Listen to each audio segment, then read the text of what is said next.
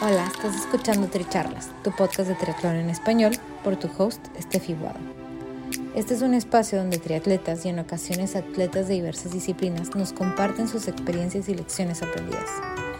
Además, podrás escuchar de expertos y o conocedores sobre temas que te ayudarán a potenciar tanto tu desempeño físico como mental.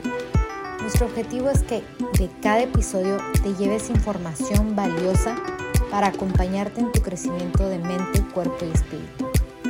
Déjate inspirar y ponte a entrenar. Si te gusta lo que escuchas, te agradecemos compartas el episodio, nos sigas y nos apoyes con un rating de 5 estrellas.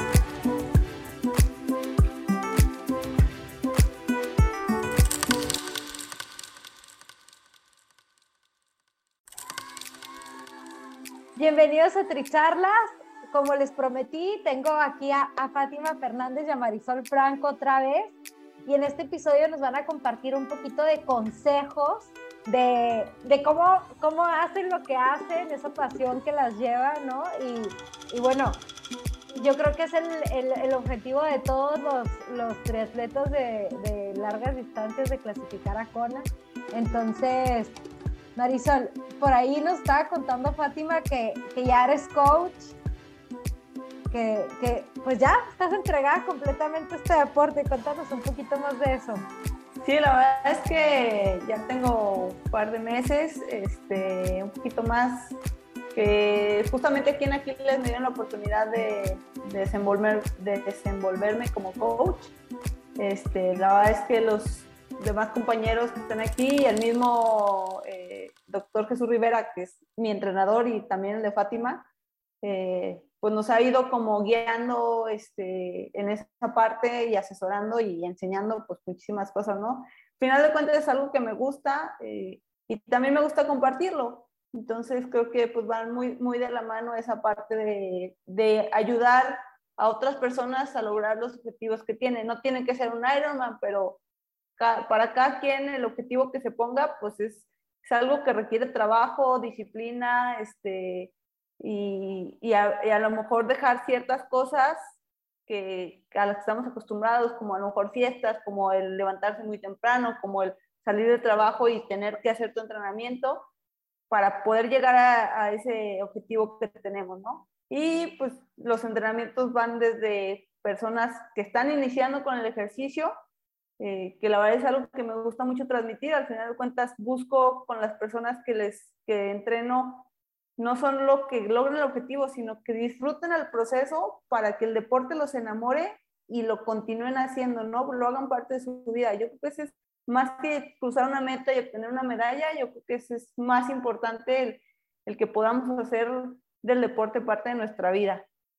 Oye, Marisol, aparte algo que me encanta de, de que te hiciste coach es que tienes eh, la vivencia de lo que uno como deportista va sintiendo o las circunstancias o lo que te pasa, como que todo eso que, que vives y que lo tienes como experiencia y ahora que te pones a estudiar para ser coach, me encanta porque es algo que se puede complementar padrísimo, porque siento que puedes entender perfectamente a tus atletas. O sea, como que en esa parte, este, sí me gustaría que nos platicaras un poquito, este, ¿qué tips darías si fueras solo coach, pero cómo lo estás complementando?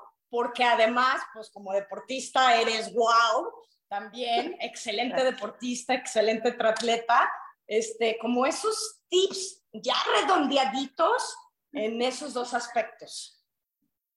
Pues mira, así es, sobre todo nos da mucho feeling el, el, no solo el conocer como la teoría del entrenamiento, los números que te, te dicen que te van a hacer llegar a una meta, pero, pero esa, esa experiencia propia que te dice, bueno, es que a mí esto, por más que dice la ciencia que así es, a mí no me funciona. Sí. yo soy diferente y así como yo, pues cada persona es diferente y no, no hay como que la fórmula precisa y exacta que nos va a hacer llegar a todos al objetivo. Entonces, es mucho de ese feeling de, de estar en, en, comunicación, en acordarme yo de lo que he vivido y tratarlo de expresar o compartir con los demás, no, no porque lo que me funciona a mí les vaya a funcionar a ellos, sino con, con, el objetivo de buscar, si a, mí me funcionó esto, pero las opciones son todas estas.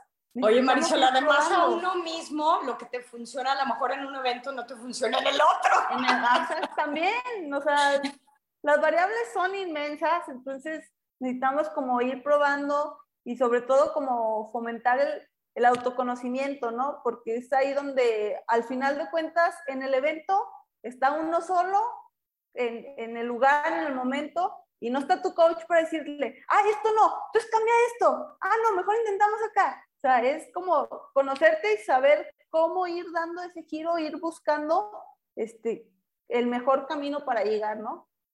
Claro, sí, sí, sí.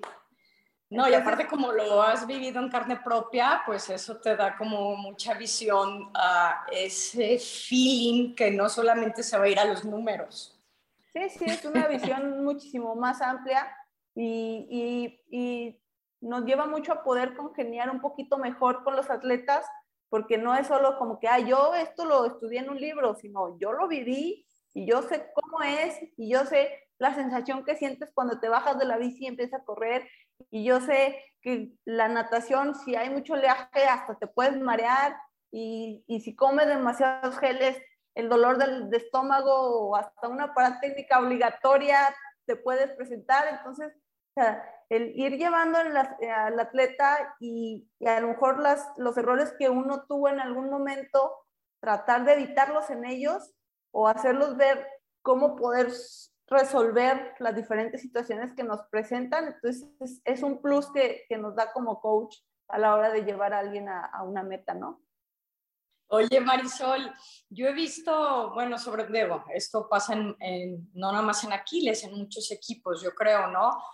Eh, bueno, todos sabemos que Jesús Rivera pues también compite, también ha hecho Ironman, triatlones. Yo sí veo que en, en lo que cada uno de los coaches de Aquiles puede dar, este, los ponen a, en cierta forma como a veces a tratar de que se sienten un 21 y ahí tienes a, al doctor de que se me inscriben todos son 21, se me inscriben todos son maratón, ahora hagan esto, ahora hagan aquello, ahora...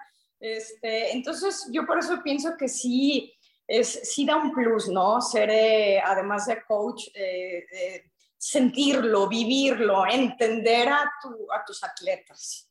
Te sensibiliza mucho el hecho de que tú lo vivas, puedas compartir la experiencia con el, con el atleta, es muy diferente a decirle, le voy a correr 10 minutos, a lo mejor esa persona en su vida ha corrido 5. Entonces, tú dices, bueno, cuando yo empecé, yo empecé caminando.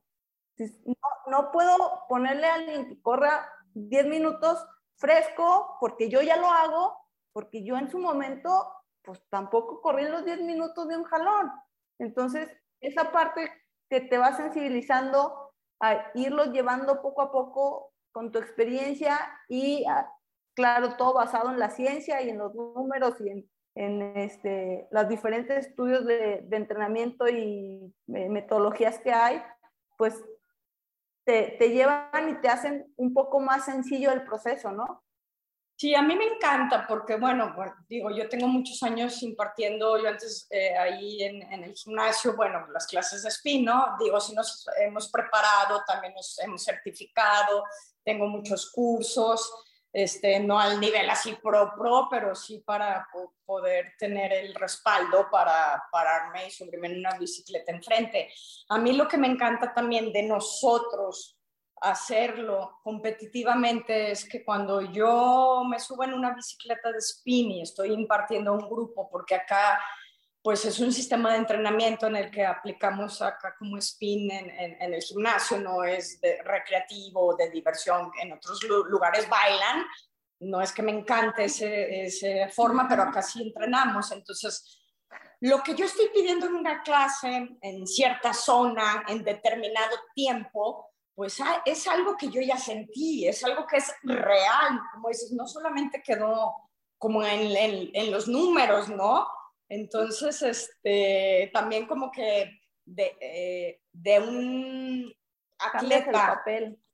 ajá, a, a ponerlo en un, en un, salón de spin, a impartirlo con... Y como dices, yo creo que esa, esa parte en que te llega alguien que de cero y que al principio llegan como, a ver, ¿qué haces por mí? Unos quieren bajar, en una sola clase, uno quiere bajar de peso, el otro por salud, el otro se quiere entrenar, entonces te divides como un pulpo para dar una clase que funcione a la vez a como todos los perfiles que tienes en ese momento.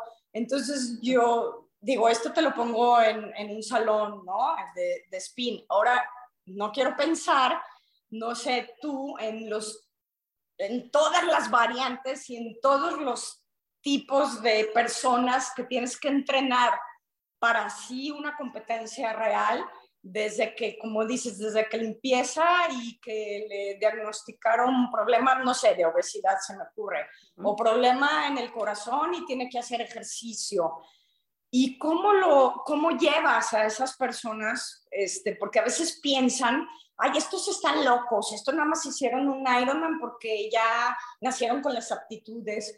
Este, yo digo que también eh, se hacen y yo creo que de la mano un coach con esa experiencia que tú tienes en, en, competir, puedes entender y llevarlos de la mano porque pues todos tuvimos un inicio, ¿no? O sea, ¿tú cómo fue tu inicio, Marisol?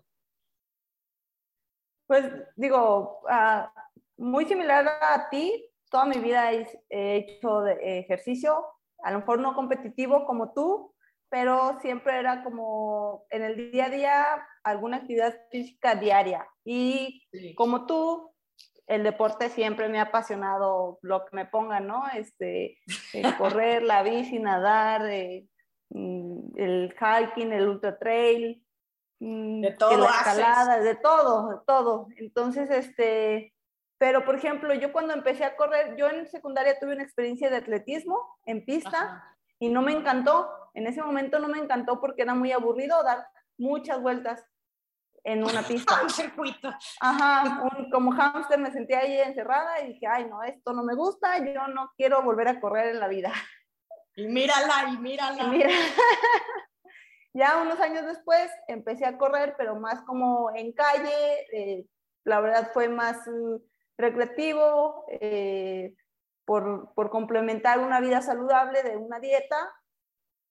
Y pues ya al salir a la calle y una cuadra, dos cuadras, y cambiar rutas, etcétera, ah, pues bueno, esto sí puede estar divertido, conoces más lugares, este, ves cosas que a lo mejor en el día a día no te percatas cuando pasas en un coche, vas enfocado en otras cosas y además recorres la ciudad, por ejemplo, en horas que generalmente no la recorres. Antes en Durango yo me paraba a correr a las 5 de la mañana y pues a lo mejor la ciudad es, es totalmente diferente en el día a día, ¿no? Entonces, este, eso también tiene como cierto encanto, pues al menos a mí me pareció, y fue que empecé a agarrar ya el gusto, a buscar metas o marcas para superarlas, etcétera, ¿no? Entonces, tener ese sentido como de, de competencia contra mí misma, este, fue lo que desencadenó un poco el, el llevarme a donde estoy el día de hoy. Oye, y tú como coach, pues te das cuenta de tipos de personalidades, ¿no? Hay quien, como a lo mejor tú y yo, que nos apasiona, que nos encantan, porque yo, yo me acuerdo que me dicen, pero qué bárbara, Fátima, no, qué sacrificio, te mereces ir a Cona. Y yo me quedé pensando, ay, no, pues para mí no, para mí no es sacrificio. a mí me gusta, pero yo entiendo que hay personas que sí pueden llegar a sentir al inicio que sacrifican algo o que tienen que ser constantes o que, o sea, como que es la personalidad de cada quien, pero al final, cuando algo no te conecta desde el inicio, eh, sí es disciplina, ¿no? Como que hay un filito entre la disciplina y entre que me encanta, o decir, es que no me encanta, yo soy para, para otras cosas, ¿no? Este, pero a mí, digo, nosotros aquí yo me he dado cuenta que que hay personas que jamás se imaginaron ni correr un maratón y de repente ya están en un Ironman, ¿no? O sea, es el, es el inicio. Sí, sí. Es todo un proceso, ¿no? Y es la parte en la que te comentaba al inicio que uno de mis objetivos como coach es no solo ver a la persona lograr la meta que pone, sino tratarlos de llevar poco a poco en el proceso que se enamoren de lo que están haciendo, que les guste, que lo disfruten. Porque nada me sirve que lleguen a un evento, un maratón, un 10K, y que termina, es que no, ya no quiero nada, no quiero volver a saber de esto, los entrenamientos estaban muy pesados, eh, no salía con mis amigos, no, o sea, todo mal. Entonces, pues no, o sea, esa parte de conocer al atleta, de ver la personalidad, de ver qué le gusta, qué no le gusta y, y tratar de empatar sus actividades eh, de entrenamiento con su día a día, el equilibrio. exactamente. Creo que si logramos eso, hacemos el mejor match y va a seguir haciendo lo que le gusta, va a seguir disfrutando su familia, va pero lo va, a, lo va a hacer en complemento ya como algo, algo bueno y disfrutable, ¿no? O sea, que difícilmente va a querer dejar de hacer. Y que además sí empiezas a ver como beneficios hacia la salud, ¿no? Porque mira, dentro de cuando está eh, en el episodio anterior que platicaba mi operación de columna, precisamente el haber hecho ejercicio durante muchos años de mi vida, me dijo el doctor, no, pues es que para ti tu recuperación y la respuesta de tu cuerpo fue totalmente otra. Alguien en tu situación, pues sí se hubiera quedado nada más nadando. Exactamente. Oigan, y eso se me hace súper impresionante, ¿eh? porque sí me ha tocado escuchar de gente que, que tiene accidentes fuertes y, por, o sea, y, y que lo salva tener los músculos. Sí, o sea, que tener un cuerpo fuerte lo saca adelante. Entonces, bueno, ahí, ahí tenemos ese, ese ejemplo. Y por ejemplo, Marisol, tú ahorita como coach, por ejemplo, si le quisieras dar tips prácticos a las personas que escuchan este episodio de, de, preparación, de entrenamiento o a lo mejor tips de carrera, así que, que tengas un poquito frescos de que les des a tus, a tus alumnitos. Pues mira, lo primero, lo primero, creo que es lo más importante, que entrenen con alguien que sepa. Este, cualquiera, eh, o bueno, hoy, en día decimos que es muy fácil hacer un evento, pero no es lo mismo hacer un evento a ser entrenador de eso. O sea, hay un trasfondo y e, es, conocer como los porqués de cada entrenamiento, de cada sesión, ¿no? Entonces, pues, eh, si quieren entrenar con Aquiles, estamos a la orden. Pero digo, hay muchos entrenadores muy buenos y eh, ahora sí que los invito a ponerse en las manos de un profesional más que nada, ¿no? Y en cuanto a eh, algunos tips, pues eh, como dijimos en el episodio anterior, trabajar mucho la cabeza.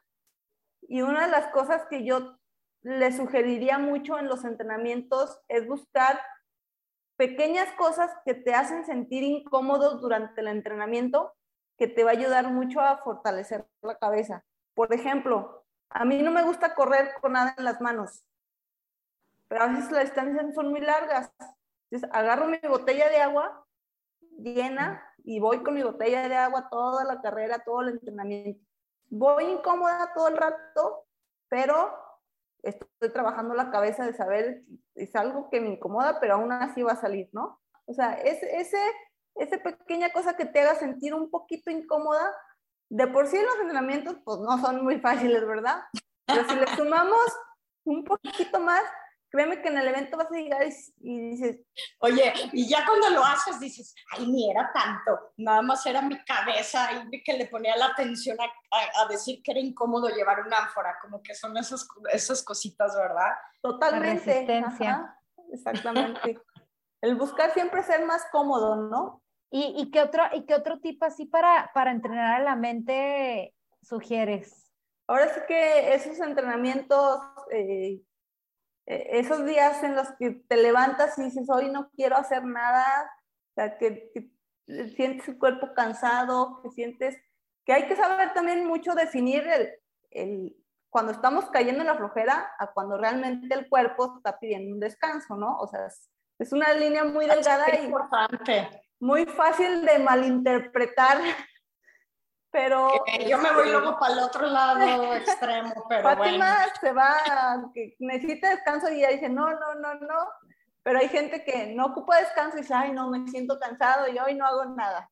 Entonces, como que el saber, eh, el autoconocimiento es saber cuándo no tienes como la motivación, las ganas, este, y prefieres quedarte esa hora más en tu cama, dices, no, hoy tengo que salir a entrenar porque esto es lo que nos va a llevar al final de cuentas a cruzar la meta, ¿no? El, el Oye, Marisol, pero aparte, no, bueno, no sé si a ti te pasa, es nada más en lo que te suena tu despertador. Es lo que te y paras. Ya te vestiste, cuando tú logras ya vestirte y una vez que saliste por esa puerta, dices, ay, qué bueno que sí lo hice, pero es vencer nada más ese... Como ese... ese, ese momento, es un momento ahí. Sí. Ajá, sí, sí. Oye, sí, esa, esa yo creo que es de todas maneras es un, es un super tip, porque estoy segura que a todo mundo le pasa esa de que, no, este, mejor ya entreno en la tarde, y lo, pero ya entrenas en la tarde y ya te cambia completamente el día, ¿no? Sí, claro. a lo mejor ya no lo haces, sales tarde del trabajo, lo que sea. Este, Fátima, no sé si tú tengas algún otro tip que le quieras dar a la gente de, de, de qué te motiva a ti o, o, de, o qué te ha ayudado a ti para tener esa fortaleza mental.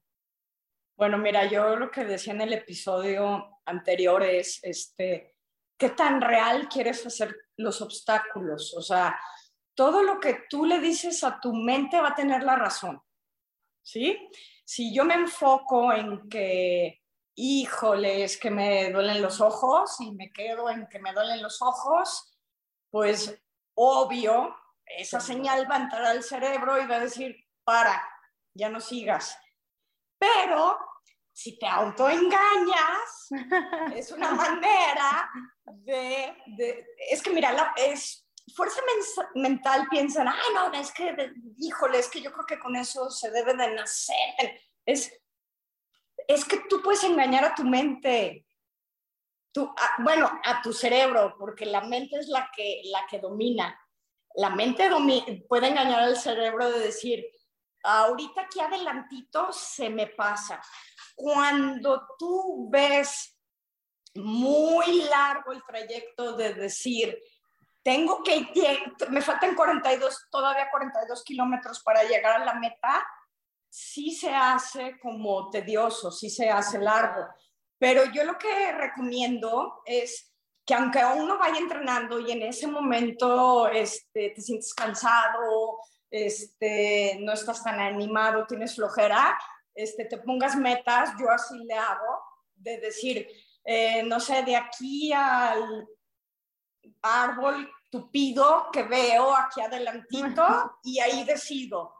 Y llegas ahí y dices, ya llegué, no se puede más, ahora vámonos de aquí al letrero que está aquí adelantito. Y en ese letrero, si sigo sintiéndome muy cansado, bueno, pues le bajo poquitito Poquito. el ritmo. Y llegas ahí y dices, ay, no, si pude, ¿cómo que le bajo al ritmo? Y como que son metas Cortas. a corto plazo para llevarte a la que te va a llevar finalmente a culminar el objetivo o, o lo que tú quieres, ¿no? Como que son pasitos, pasitos, pasitos que puedes irte tú mismo poniendo mentalmente para llegar al final.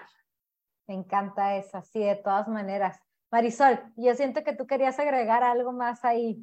No, nada más, o sea, esa estrategia que, que maneja Fátima, sin duda yo creo que sobre todo para eventos muy largos es, es esencial que lo apliques, porque como dicen, no es lo mismo decir, me faltan 42 kilómetros, voy a correr 500 metros. O sea, 500 metros, claro que corres 500 metros.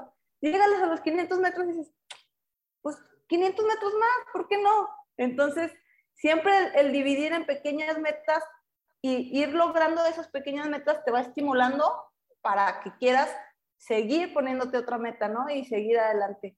Entonces, esa estrategia es buenísima.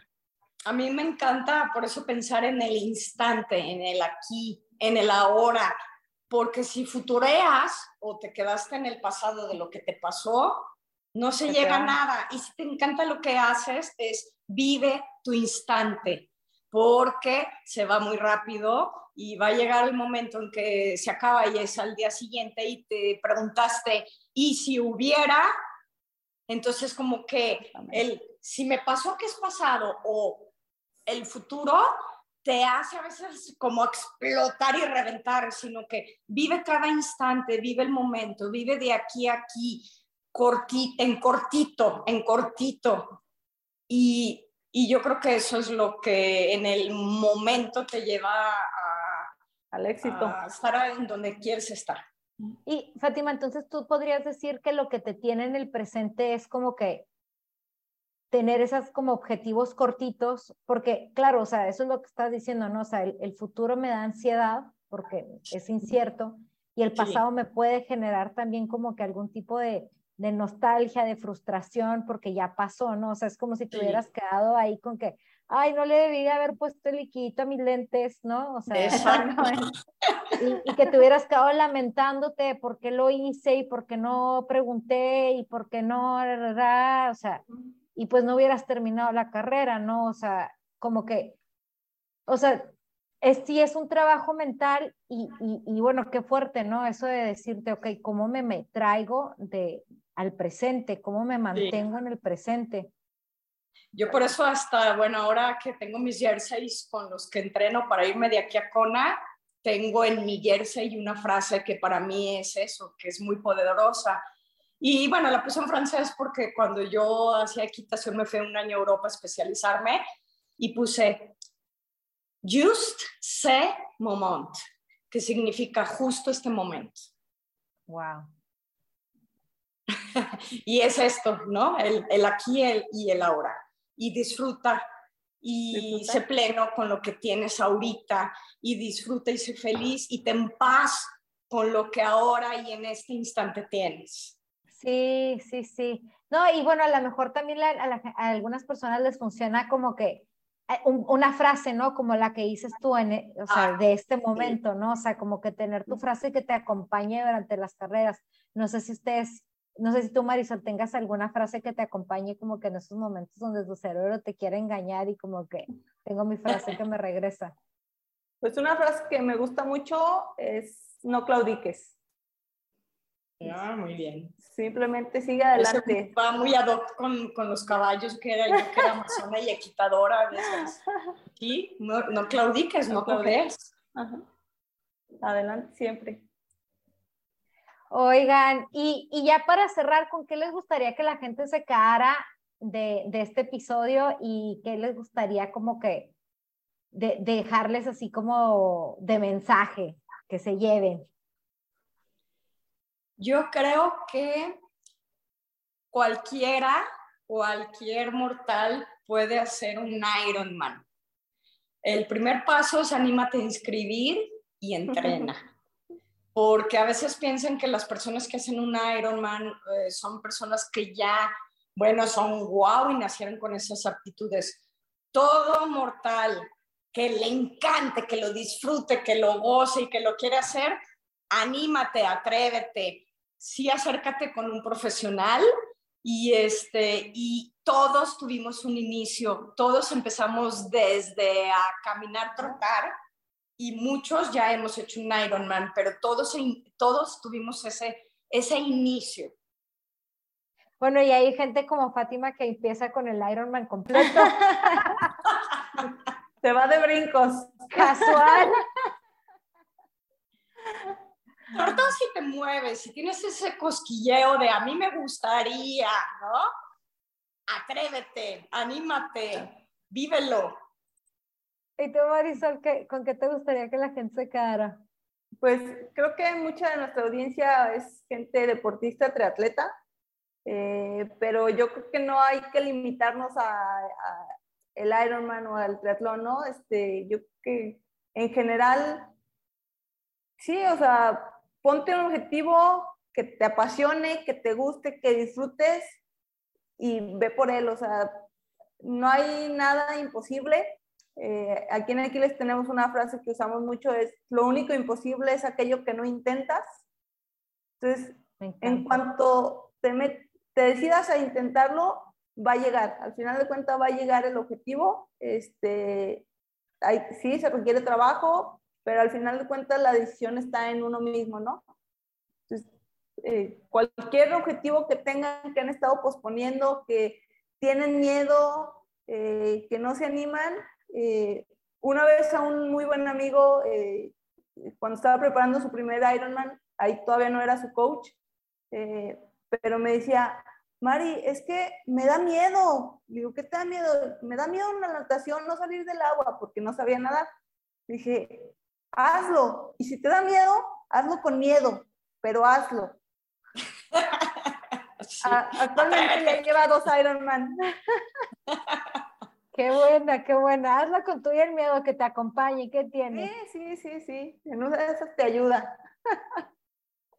Bueno, pues muchísimas gracias a las dos. Ahí les estaré contando cómo les va en Kona para que estén pendientes también de las stories de Tricharlas durante el evento de Kona. Ahí voy a estar documentando, este, y luego ya después las, les hacemos el recap de la carrera, de la experiencia. Pero antes de cerrar, les quiero una pregunta más. Si tuvieran que escoger de todos los eventos que han hecho de, de triatlón o de, de, de Ironman, ¿cuál es el, lugar favorito? ¿Cuál es su destino favorito? A ver, Marisol, tú di, porque ya ves que yo luego yo ando repitiendo cada vez Cozumel. porque es lo que me queda en corto y más accesible, pero tú, tú Marisol. Yo, yo he hecho eventos muy padres, muy bonitos, con paisajes eh, muy buenos. Eh, he tenido la oportunidad de estar en Canadá, en Estados Unidos, aquí en México pero yo creo que la magia que se vive en el mundial es única. Sí, eso Entonces, la isla, la gran isla, sin duda sería el mejor evento. ¿Y tú, Fátima, cuál dirías que es tu favorito? Bueno, yo también ya me he ido de 73 también por ahí, también a, Canadá y en Estados Unidos. Y bueno, pues yo el de encantarme por, por, por lo que es el evento, claro que todavía me falta vivir con A, yo hasta el día de hoy me quedo con Rod. Me fascinó. Ahora vamos a ver Kona. Sí, sí, sí, ya, ya, ya estaremos viendo la versión post-Kona, a ver qué tal. así es. A ver qué tal las sensaciones y la experiencia. Bueno, pues muchísimas gracias. Un besote y esperemos que disfruten nuestro episodio. Muchas gracias. Saludos. Bye. Gracias por ser parte de esta comunidad de atletas inspirando atletas. Este espacio es traído a ustedes en colaboración con Ojana Triathlon, donde atletas de todo tipo nos comparten sus experiencias y lecciones aprendidas a través del deporte. Los invito a suscribirse al podcast y ponerse en contacto conmigo a través de la página en Instagram de Tricharlas, donde me pueden dar sus comentarios, sugerencias, si conocen alguna persona que tiene una historia para compartir con nosotros. Y estamos en contacto.